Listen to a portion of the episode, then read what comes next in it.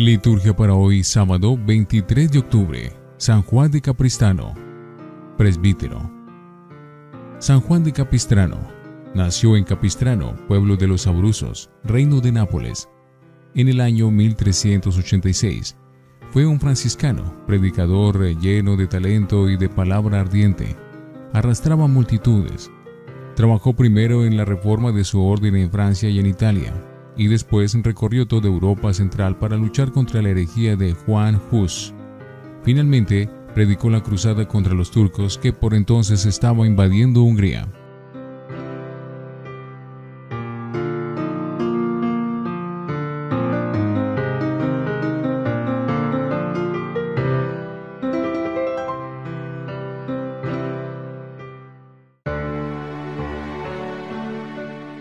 Antífona. Estos son los santos que se hicieron amigos de Dios, insignes predicadores de la verdad divina. Oremos. Oh Dios, que suscitaste a Juan de Capristano para confortar a tu pueblo fiel en las dificultades, concédenos siempre la seguridad de tu protección y conserva a tu iglesia constantemente en paz. Por nuestro Señor Jesucristo, tu Hijo. Primera lectura de la carta del apóstol San Pablo a los Romanos, capítulo 8, versículos 1 al 11. Hermanos, ahora no pesa condena alguna sobre los que están unidos a Cristo Jesús, pues por la unión con Cristo Jesús, la ley del Espíritu de vida me ha librado de la ley del pecado y de la muerte. Lo que no pudo hacer la ley, reducida la impotencia por la carne, lo ha hecho Dios. Envió a su Hijo encarnado en una carne pecadora como la nuestra, haciéndolo víctima por el pecado, y en su carne condenó el pecado. Así la justicia que proponía la ley puede realizarse en nosotros, que ya no procedemos dirigidos por la carne, sino por el Espíritu. Porque los que se dejan dirigir por la carne tienden a lo carnal, en cambio, los que se dejan dirigir por el Espíritu tienden a lo espiritual. Nuestra carne tiende a la muerte, el espíritu a la vida y a la paz. Porque la tendencia de la carne es en rebelarse contra Dios. No solo no se somete a la ley de Dios, ni siquiera lo puede. Los que viven sujetos a la carne no pueden agradar a Dios. Pero ustedes no están sujetos a la carne, sino al Espíritu, ya que el Espíritu de Dios habita en ustedes. El que no tiene el Espíritu de Cristo no es de Cristo. Pues bien, si Cristo está en ustedes, el cuerpo está muerto por el pecado, pero el Espíritu vive por la justicia obtenida. Si el Espíritu del que resucitó a Jesús de entre los muertos habita en ustedes, el que resucitó de entre los muertos a Cristo Jesús, vivificará también sus cuerpos mortales, por el mismo Espíritu que habita en ustedes. Palabra de Dios. Te alabamos, Señor. Salmo 23 Este es el grupo que viene a tu presencia, Señor. Del Señor es la tierra y cuanto la llena, el orbe y todos sus habitantes. Él la fundó sobre los mares, Él la afianzó sobre los ríos. Este es el grupo que viene a tu presencia, Señor. ¿Quién puede subir al monte del Señor? ¿Quién puede estar en tu recinto sacro? el hombre de manos inocentes y puro corazón, que no confía en los ídolos. Este es el grupo que viene a tu presencia, Señor.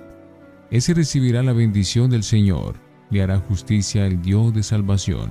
Este es el grupo que busca al Señor, que viene a tu presencia, Dios de Jacob. Este es el grupo que viene a tu presencia, Señor. Aleluya, aleluya, aleluya. No quiero la muerte del malvado, dice el Señor, sino que cambie de conducta y viva. Aleluya, aleluya, aleluya.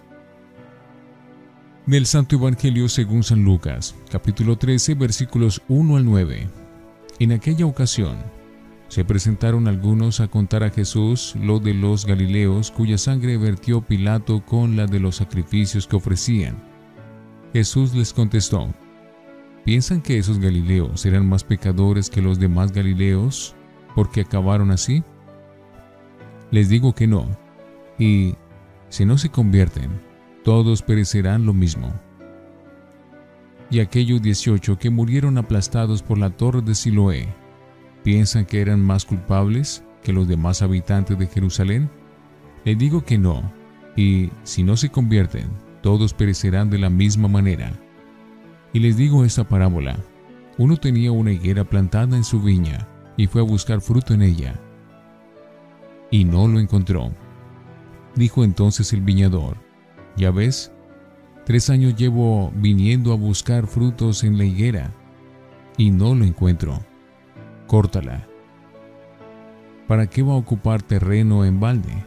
Pero el viñador contestó, Señor, déjala todavía este año. Yo cavaré alrededor y le echaré abono, a ver si da fruto.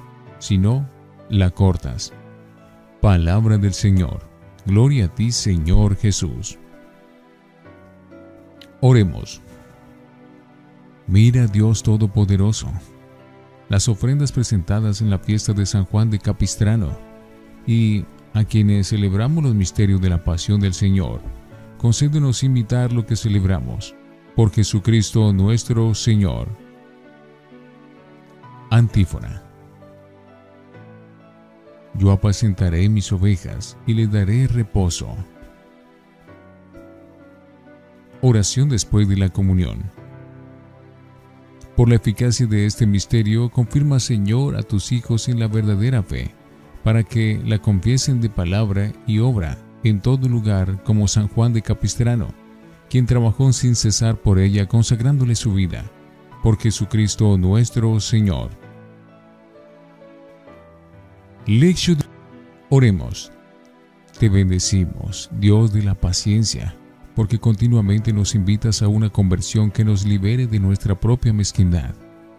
Queremos convertirnos a los valores del reino, desprendimiento, fraternidad, paz, misericordia, limpieza de corazón, generosidad y esperanza. Amén. Lectura el Espíritu del que resucitó a Jesús de entre los muertos habita en ustedes. Romanos 8, 1 al 11. El capítulo 8 de la carta a los romanos es muy importante. Se puede titular La vida del cristiano en el Espíritu. Es el Espíritu de Jesús el que nos da la fuerza para liberarnos del pecado, de la muerte, de la ley y para vivir conforme a la gracia. Pablo nos describe aquí un dinámico contraste entre la carne y el espíritu. Cuando él habla de la carne, se refiere a las fuerzas humanas y a la mentalidad de aquí abajo, mientras que el espíritu son las fuerzas de Dios y su plan salvador, muchas veces diferente a las apetencias humanas. Antes la ley era débil, no nos podía ni dar fuerzas ni salvar, pero ahora Dios ha enviado a su Hijo, que con su muerte condenó el pecado, y ahora vivimos según su espíritu. Las obras de la carne llevan a la muerte, el espíritu a la vida y a la paz. Si no se convierten, todos perecerán de la misma manera. Lucas 13, 1 al 9. Dos hechos de la vida son interpretados aquí por Cristo, sacando de ellos una lección para el camino de fe de sus seguidores se pueden considerar como ejemplos prácticos de la invitación que nos hacía ayer a saber interpretar los signos de los tiempos. No conocemos nada de esa decisión que tomó Pilato de aplazar una revuelta de Galileos cuando estaban sacrificando en el templo, mezclando su sangre con la de los animales que ofrecían. Sí sabemos por Flavio Josefo que lo había hecho en otras ocasiones con métodos expeditivos pero no es seguro que sea el mismo caso. Tampoco sabemos más de ese accidente. El derrumbamiento de un muro de la torre de Siloé que aplastó a 18 personas. Jesús no aprueba la conducta de Pilato, ni quiere admitir que el accidente fuera un castigo de Dios por los pecados de aquellas personas. Lo que sí saca como consecuencia es que, dado lo caducos y frágiles que somos, todos tenemos que convertirnos, para que así la muerte sea cuando sea, nos encuentre preparados. También apunta a esta actitud de vigilancia la parábola de la higuera que al amo le parecía que ocupaba terreno en balde, menos mal que el viñador intercedió por ella y consiguió una prórroga de tiempo para salvarla. la parábola se parece mucho a la queja poética por la viña desagradecida en Isaías 5 y en Jeremías 8.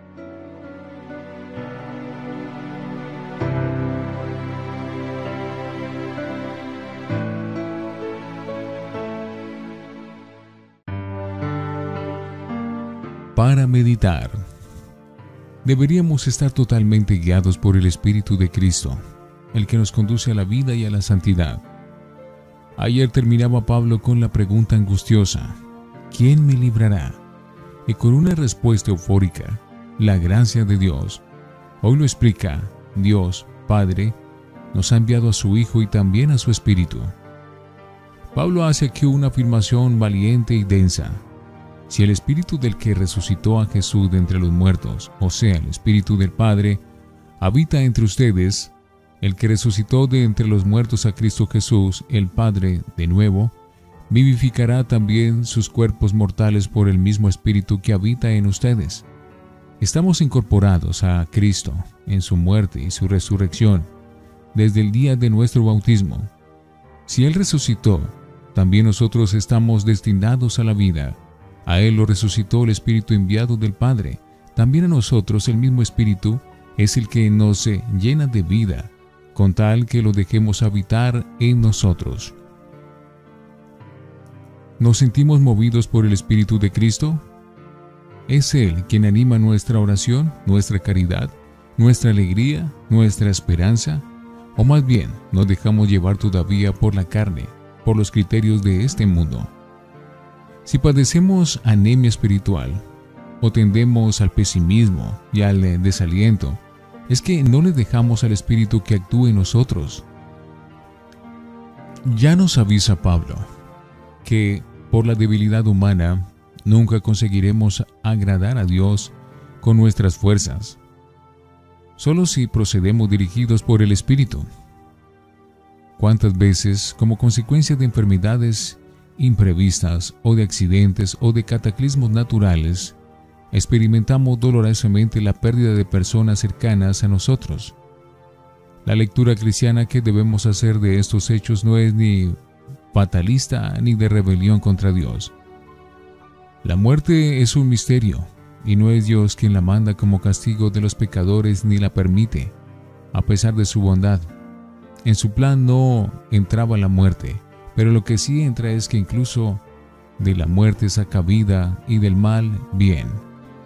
Desde la muerte de Cristo, también trágica e injusta, toda muerte tiene un sentido misterioso pero salvador. Reflexionemos.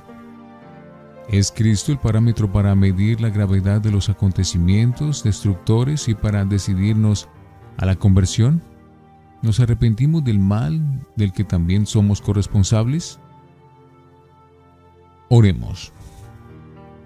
Dios del cielo, paciente y bondadoso, en tus manos pongo mis dificultades.